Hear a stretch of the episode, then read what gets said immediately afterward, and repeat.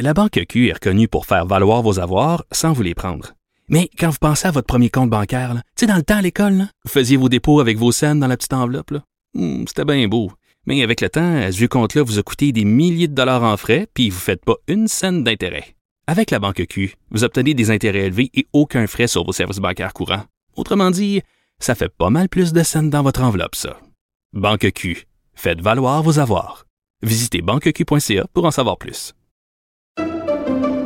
Pendant que votre attention est centrée sur cette voix qui vous parle ici, ou encore là, tout près ici, très loin là-bas, ou même très, très loin. Celle de Desjardins Entreprises est centrée sur plus de 400 000 entreprises partout autour de vous. Depuis plus de 120 ans, nos équipes dédiées accompagnent les entrepreneurs d'ici à chaque étape pour qu'ils puissent rester centrés sur ce qui compte, la croissance de leur entreprise.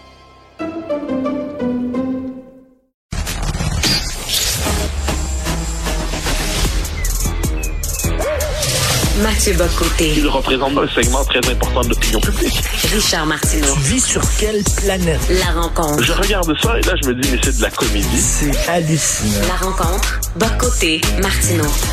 Alors, il y a un sondage qui a été publié dans l'actualité qui montre que les appuis à la CAQ euh, fondent comme neige au soleil et, la CAQ gagnerait encore les élections euh, si euh, y a des élections qui étaient tenues aujourd'hui. Mais par contre, euh, glisser quand même de plusieurs points.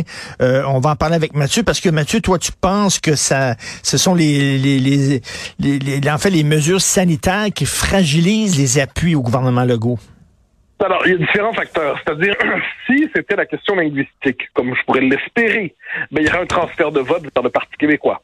Donc, on n'y est pas manifestement. Le transfert de vote, puis il faut relativiser ce sondage. Manifestement, il y a des, euh, je dirais pas qu'il y a des failles méthodologiques, mais cette firme au fil de l'histoire s'est souvent trompée. Mais ça indique quand même une chose, c'est que la, en ce moment, euh, paie le prix, je crois, du couvre-feu de trop. Euh, c'était inévitable. Sur le temps passant, la lune de miel ne pouvait pas durer quatre ans. L'histoire d'amour ne pouvait pas durer quatre ans. Elle se maintient. Elle est stable, mais en ce moment, la CAQ peut bénir ou chanter la division, la fragmentation des oppositions, parce que nul ne sait vers qui se tourner s'ils veulent trouver une alternative à la CAQ. Le Parti libéral demeure d'abord et avant tout le parti du, multiculturalisme, de l'hostilité à la question identitaire, ce qui fait que puisqu'il n'a pas fait ce travail d'amendement politique, de refondation politique pour se reconnecter à la majorité francophone, il ne parvient pas à compter vraiment dans le débat. QS réussit à croître un peu. Euh, faut dire que Legault a tout fait pour que l'espèce de duo, euh, de tango euh, Legault euh, Nadeau Dubois puisse monter. Et ça a un certain effet, c'est-à-dire que d'autant que QS correspond à l'ère du temps pour plusieurs. Le Parti québécois ne parvient pas vraiment à percer. Reste à voir s'il, moi je l'enterrerai pas tout de suite, mais reste à voir s'il parviendra. Mais pour l'instant, ça ne joue pas pour lui. Et puis le Parti conservateur réussit à exister. Et ça, il prend une partie du vote de, la, de c'est assez évident. Donc, qu'est-ce qu'on voit? C'est que c'est la population soutenait depuis le début avec des réserves, quitte à négocier chacun dans nos vies personnelles un petit espace de liberté, mais comprenait globalement les mesures. Mais les mesures coup de poing, version bombe nucléaire euh, de la fin de l'année 2021, début de l'année 2022, le couvre-feu surtout. L'ensemble des mesures, mais le couvre-feu qui était la, le coup de trop, eh bien là, manifestement, une partie de la population a décroché et dès lors commence à chercher autre chose sans, sans parvenir à trouver. Et je pense que c'est ce qu'on voit, c'est-à-dire beaucoup de gens qui jusqu'ici disaient ils font ce qu'ils peuvent, mais ils font quand même correctement, même si c'est pas parfait. Là, plusieurs se sont dit là, c'est le coup de trop. C'est le coup de trop. Et dès lors, maintenant, ben, je, je vais à politiser ma réflexion sur la pandémie. Et euh, donc, je vais commencer à voir s'il n'y a pas d'autres voix qu'on peut entendre. Comme je dis, il n'y en a pas une en particulier, mais il n'en demeure pas moins. D'ailleurs, le gouvernement a retiré le couvre-feu euh, parce qu'il a bien compris que cette mesure-là fragilisait toutes les autres. Et là, on en voit les effets. Ensuite, ensuite, euh, manifestement, la CAQ ne paie pas le prix pour l'instant de son euh, son nationalisme trop tiède. Euh, et si on voit le, le, drame ici de ce que veut dire une absence d'un parti québécois fort euh, dans, dans l'électorat et les sondages, c'est que si la CAQ se sentait menacée par le PQ, eh bien, elle serait obligée d'aller plus loin sur le français et tout ça. Et là, pour l'instant, elle ne se sent pas menacée, donc elle se contente de son nationalisme verbal, et à terme, c'est tout le Québec qui va en payer le prix. Euh, moi, je pense que quel que soit le gouvernement qui est en place, euh, ces appuis euh, de ce gouvernement-là auraient fondu de toute façon parce que, écoute, on est tanné. Il y a, il y a tu sais, c'est- pas tellement un vote de non-confiance contre le go, c'est c'est un vote, on est écœuré de la pandémie, Je suis point. d'accord. Je, je- je suis d'accord, mais avec la nuance que les sondages se maintenaient quand même. Et là, je pense qu'il y a une espèce de corrélation presque directe entre les dernières semaines, les trois dernières semaines, disons, et, euh, et l'humeur de la population en ce moment. Donc là, je pense que ça fait un bout qu'on est écœuré de la, de la pandémie. C'est globalement, euh, rares sont ceux qui disent Ah, tout cela nous permet néanmoins de nous recentrer sur notre vie intérieure. Bon, euh, c'est pas l'humeur dominante. On n'est plus au premier temps où on chantait les beautés du confinement. On faisait du pain. Hein? Donc on disait que ça va bien aller. Donc là, on n'en est plus là. Mais cela dit, l'appui se maintient, il se maintient encore sur le temps passant. Le gouvernement ne serait pas balayé un instant demain. Mais on sent que pour la première fois, l'opinion mord le gouvernement. C'est-à-dire que là, il n'est plus en situation d'hégémonie. Il doit commencer à se poser des questions politiques. Il peut, il, arrive au moment où il va se dire, bon, ben, qu'est-ce qu'on fait pour stopper euh, ce qui est possiblement une saignée et comment regagner des votes? Mais là, ben, c'est toute la question. Euh, comment regagner des votes dans les circonstances? Euh, pour la CAQ, est-ce que c'est euh, un nationalisme maximal sur la question identitaire? C'est pas impossible, mais encore une fois, on verra le résultat. Est-ce que c'est s'aligner sur une philosophie à l'espagnol où le premier ministre espagnol vient de dire maintenant on va traiter de plus en plus la COVID comme, Mais- comme une grippe plutôt que comme une pandémie? Donc ça, ça implique un changement dans la question des mesures. Euh, Est-ce que c'est l'alignement sur les politiques à la floridienne? J'en serais étonné. Mais j'essaie de voir comment le- la CAQ va se relancer parce que là, on la Mais- pour la première fois Mais- mais Mathieu, ça, Mathieu, ben, moi, ce que je-. Ce que je crains des- de cette publication de ce sondage-là, c'est que si le gouvernement décide, on verra, de relâcher certaines mesures, que ce n'est pas pour remonter dans les sondages. J'espère que s'il relâche des mesures, c'est parce que c'est la chose à faire au point de vue de la, de la protection de tout le monde. Tu, sais, tu comprends? Je veux pas non plus qu'il commence à, à gérer par sondage. là, Ah, mais je, cette je suis d'accord. C'est pas la question. Je suis d'accord. Juste que objectivement, euh, les mesures dépendent de l'adhésion populaire. Donc, si l'adhésion populaire n'est plus là, au-delà de sondage, pas sondage, pour que les gens suivent, ils doivent y croire un peu, quand même. Euh, dès lors, s'il y a des mesures qu'il n'y a plus d'acceptation sociale, puis surtout, comme je dis, on a quand même aujourd'hui, on voit un peu ce qui se passe ailleurs dans le monde, et, et manifestement dans des endroits qui sont dans une situation à peu près semblable à la nôtre, eh bien, les gens peuvent vivre bien davantage. Donc, il ne pouvait pas ne pas y avoir un jour, un moment, euh, est-ce qu'on va vraiment dans la bonne direction? Mais, euh, mais évidemment, il ne faut pas décider des mesures par sondage. Il faut simplement dire que l'adhésion populaire est importante. Et en ce moment, il est possible qu'elle soit Hmm. fragilisée. Et- Mais hum, puis il y a l'autre question, hein, c'est-à-dire euh, à quoi ça sert un deuxième mandat de la CAC Les gens vont voter pour elle, à se réélire demain. Mais en 2012, euh, 2012, ce que je dis là, 2012, en 2018, ça servait à virer les libéraux. C'est important de virer les libéraux. C'était essentiel de virer les libéraux. C'était hygiénique voter les libéraux, se libérer des libéraux. Mais là, c'est quoi la prochaine étape? Pourquoi on vote pour la CAQ la prochaine fois? C'est quoi la raison? C'est quoi le projet du gouvernement Legault? Continuer à gérer ça comme un bon père de famille? C'est quoi le prochain grand geste d'affirmation nationale qui fait en sorte que la CAQ va continuer à dynamiser le nationalisme québécois? Pourquoi voter CAQ en 2022? Ben c'est la question à laquelle le gouvernement ne parvient pas à répondre pour l'instant. Là, aujourd'hui, il y a un seul et unique sujet, là, c'est, c'est ancien, hein, au Québec, c'est, c'est vraiment les mesures sanitaires. Et regarde, euh, sur l'affaire de l'école, bon, euh, les, les- les écoles vont ouvrir lundi.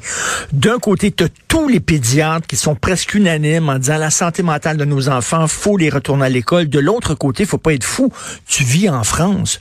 Tu vois, là, t'entends les, les, les enseignants qui sont en grève. Euh, et écoute, je suis allé sur France Inter.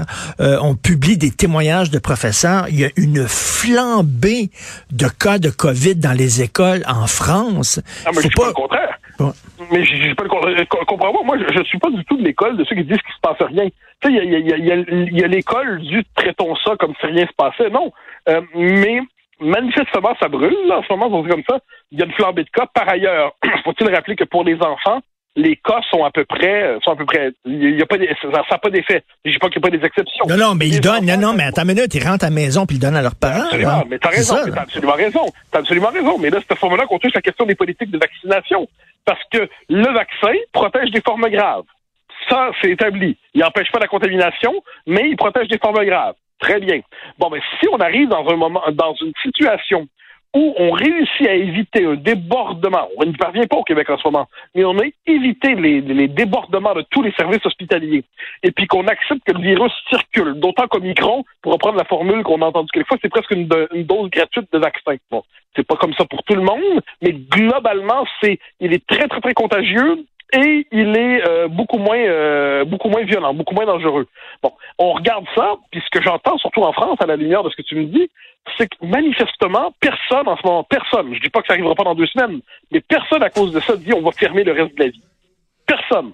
Donc là, dans le débat public, je cherche les les seuls qui sont des confinistes ultra, ce sont certains médecins qui circulent sur les plateaux télé pour qui le, confinement, euh, j'ai mhm. l'impression que quelquefois il rêverait qu'on vive sous cloche de verre. Mais dans le débat public en ce moment, puis Dieu sait que je le, je l'ausculte et je le regarde et je le décrypte et j'y participe, l'option reconfinons, je ne l'entends pas. Pour l'instant, à tout le moins. Elle n'est pas là. Mhm. Alors que chez nous, l'option déconfinons n'est pas là. Donc là, il y a manifestement, il y a, il y a, il y a, un ce qu'on ce qu'on ce qu'on ben, l'option l'option des, c'est pas la même chose. L'option déconfinant euh, c'est c'est Éric Duhem mais on voit qu'il grimpe dans les sondages. Il a dépassé le PQ selon ce sondage là. Mais c'est pour ça que là, on, le voit, mais est-ce qu'on veut que la critique des mesures sanitaires soit portée seulement par ceux qui considèrent qu'on doit finir une fois pour toutes au complet avec elles?